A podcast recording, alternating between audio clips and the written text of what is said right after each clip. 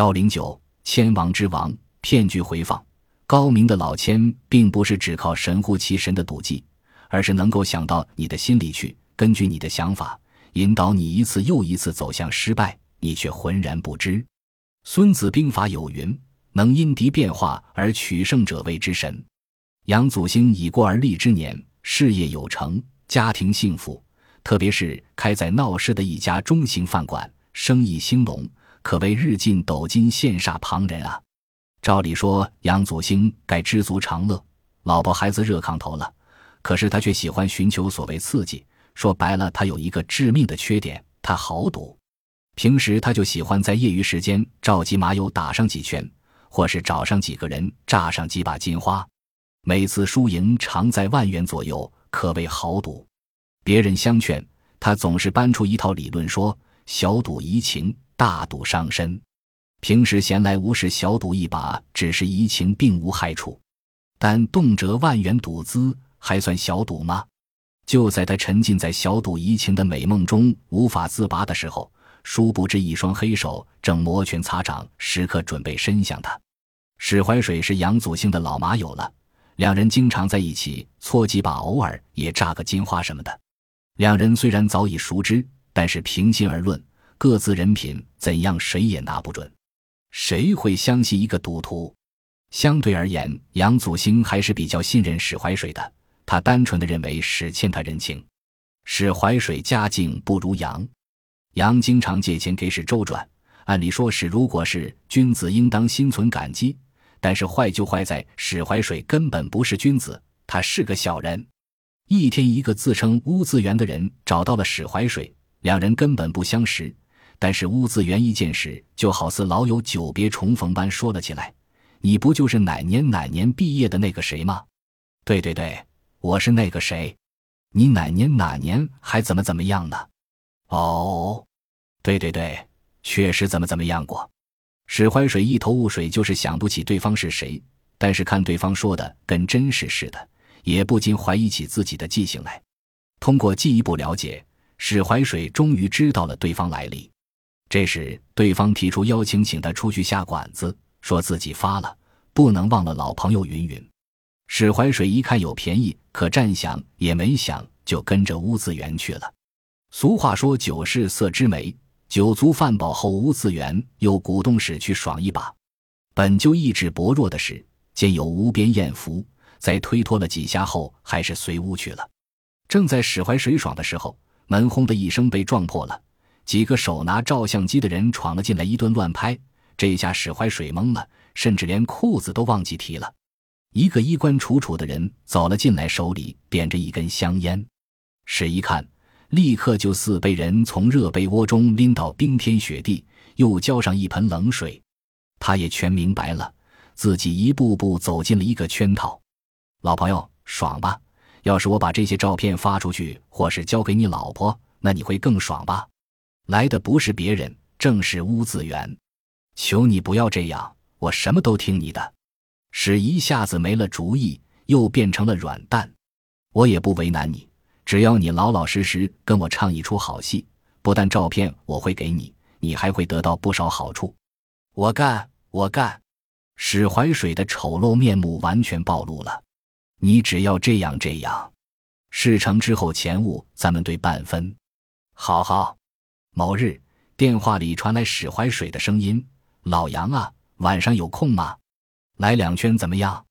没问题，你可把钱备足了呀，别像上次没钱散伙，真不爽。”杨祖兴道：“好，今天咱们好好爽一把。”史怀水少有的豪情万丈，那老地方不见不散，不见不散。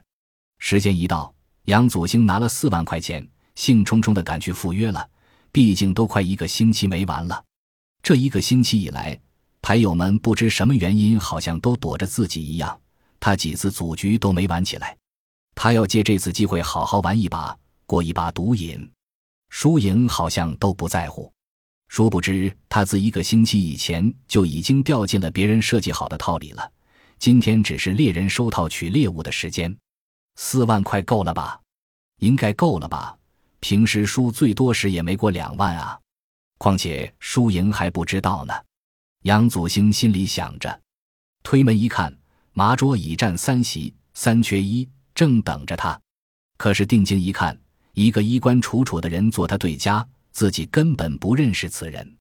这位是一个老朋友了，乌子元乌先生。史怀水解释道：“放心吧，这次是他第一次到咱们这玩，希望通过这次机会认识大家，以后常叫他一起玩。”哦，一个厨，没问题，能摆平。杨祖兴心里想，嘴上却说：“乌先生可知咱这规矩？”杨先生放心，我这点钱还是拿得出的。乌子元说：“那好，没什么问题了。那咱们还等什么？开始吧。”杨祖兴道。于是四人推牌，累成玩了起来。说来也怪，杨祖兴今天运气也真好。人家说好汉不赢头三把，可是杨祖兴不但连赢三把开门红，而且四圈下来。基本上都是他一个人胡了，从最小的拉西鹤到紫摸清一色，没有一把和重样的，甚至连大三元、大四喜、清一色一条龙这样罕见的戳能和尚，真是老天保佑啊！这样可好，除他之外，其余三人输得直挠头。乌子元好像挺不住，不断埋怨史怀水说：“老史啊，怎么没听你说杨先生这么会打牌呀？”我都快输的底掉了，我也不知道啊。他平时是出名的大炮啊，他人，我也输的不少啊。史怀水解释说，听着二人对话，杨祖兴心里别提多高兴了。今天不但赢了钱，而且大炮的牌号可以被彻底丢掉了。杠！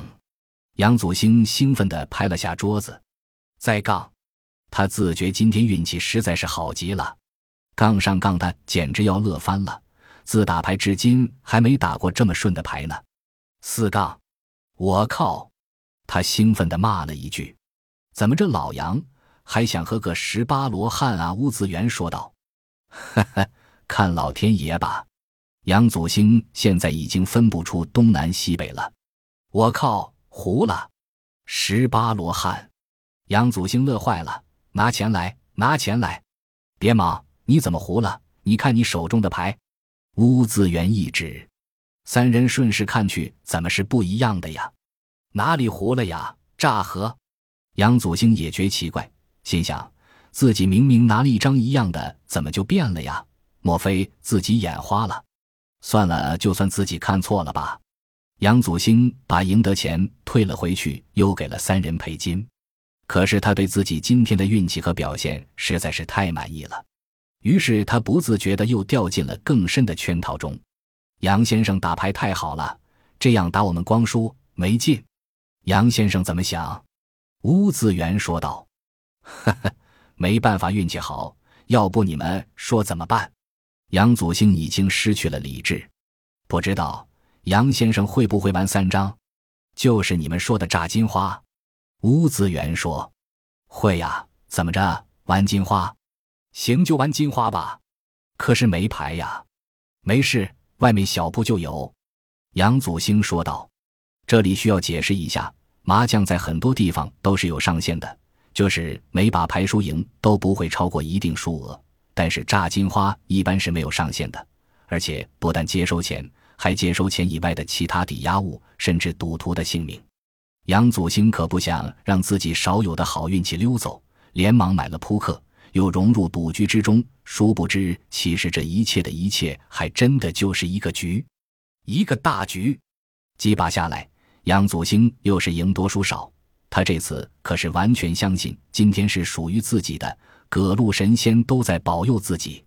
这次他压了不少钱，局中的钱已经超过了五万，连杨自己也已经投进去两万多了。他看了看自己手中的牌，三个六，不小。起码是个豹子，一定不会输。他决定亮底了，开牌，三个六，哈哈，我赢了吧？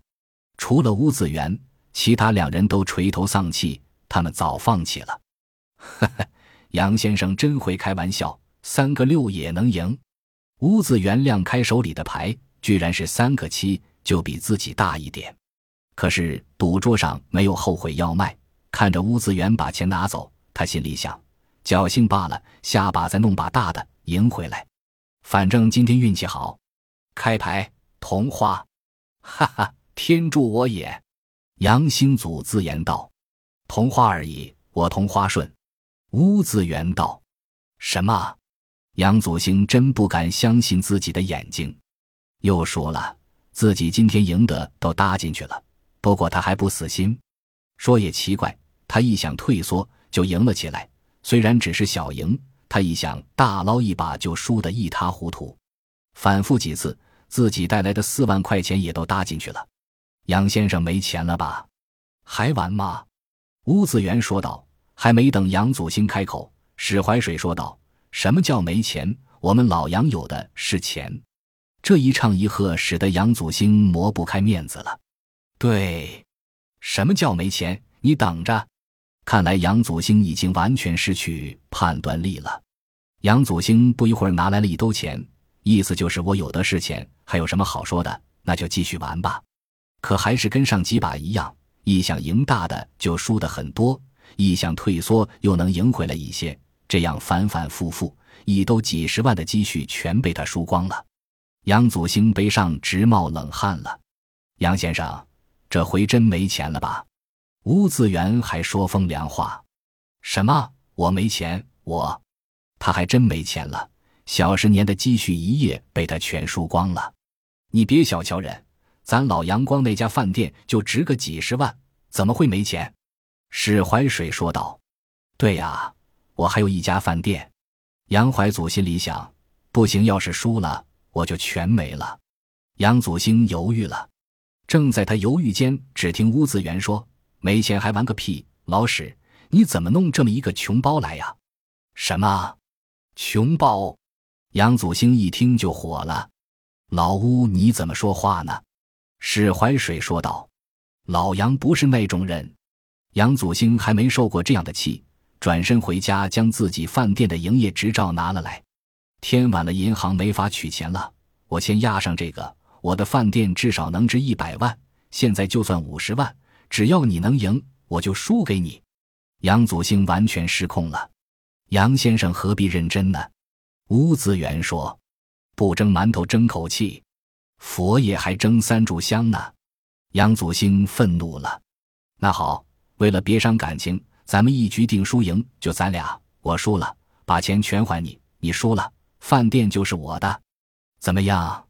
好，重新换牌，杨先生可以去买新牌。吴子元说。不到一刻钟，杨祖兴就拿着新买的扑克回来了，两人就此拉开了架势。天哪，三个 K，这回我可赚翻了！杨祖兴拿到牌想到：开牌吧，你肯定输，我就不信。你能拿到三个？杨祖兴道：“呵呵，很不巧，我真的就是三个。”乌子元摊开了牌，杨兴祖一下子呆住了，全没了。自己辛苦一生，就这么全打了水漂。他猛地跃到乌子元跟前，抓住他领子说：“你使诈！”可乌子元好像知道他要做什么一样，轻轻扶了扶杨祖兴的手，说：“牌是你买的，老史发的。”我都没沾手，要使诈只能是你使诈，愿赌服输，怪不得别人。杨祖兴一下就像泄了气的皮球一般，一屁股坐到了地上。他已经全完了，什么都没有了。然而惊变陡生，门窗同时都轰的一声被撞开了，数名全副武装的武警战士闯了进来，将屋里所有人都制服了。乌子元还想反抗。可是面对数把冲锋枪，也是无计可施，只能乖乖的束手就缚。这时，一名两杠三花的警官走进屋子里来，对乌子元说：“江南千王乌子元，怎么会看上小小的一个饭店呢？”“呵呵，栽在你手里，我无话可说。可是你休想知道任何事情。你以为你不说，我们什么都不知道吗？告诉你，今天能抓你就表示我们已经全面控制了局势。”你和你的黑帮老大主子都已经成了我们瓮中之鳖，你们无非是看上了他饭店的有利地势。警官指着杨祖兴道：“这次轮到乌子元一屁股坐到地上了。”这下杨祖兴全明白了，彻彻底底的明白了。都抓走！警官说：“为什么抓我呀？我是受害者。”杨祖兴辩驳道：“你以为你没违法吗？治安管理处罚法也是法，都带走。警官道：“还没回过未来的杨祖兴，只能在监狱里好好反省自己的过失了。”骗术揭秘：首先，身正不怕影子歪，只要大家都自觉抵制赌博恶习，再高明的骗子也无计可施。实话实说，十赌九骗，一点也不夸张。其次，不要认为自己的运气可以胜过对方的赌技。电视上那些神乎其神的赌术都不是空穴来风，不但真实存在，而且可能比你想象中更恐怖。这样的厉害人物也不止一位，而是山外有山。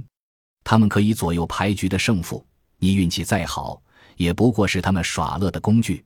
上文中千王的把戏，除了想让你赢就赢，想叫你输就输的手段，能够因变而动，想到对方心里去，才是真正的能耐。就这点言，身服《孙子兵法》，乌子元不愧千王之王的称号。在此，不要抱有赌徒心理，认为什么小赌怡情，大赌伤身。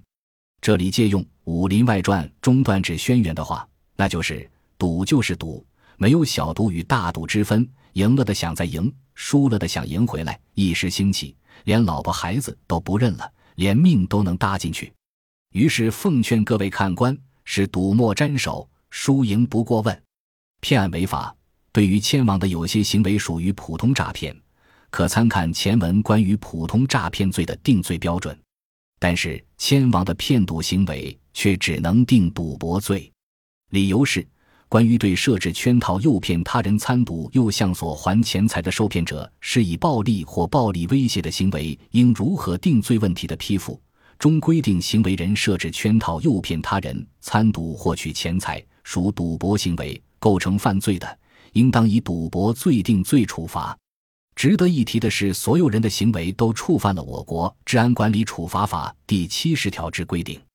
以盈利为目的为赌博提供条件的，或者参与赌博赌资较大的，处五日以下拘留或者五百元以下罚款；情节严重的，处十日以上十五日以下拘留，并处五百元以上三千元以下罚款。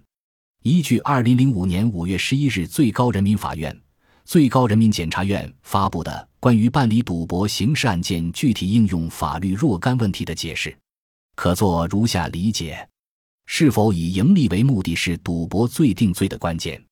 根据刑法第三百零三条的规定，构成赌博罪必须具备直接故意一般主观要件，还必须具备以盈利为目的的特别主观要件。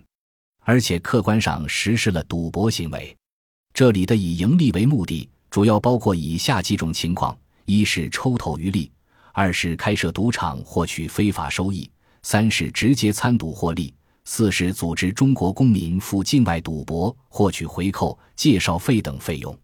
在司法实践中，行为人进行带有少量财务输赢的娱乐活动，主观上虽然也有输赢的意思。但输赢对其无所谓或者意义不大，其主要目的是为了消遣娱乐，因此不属于以盈利为目的，不能定此罪，最多算是违反了上述治安管理处罚法中的规定。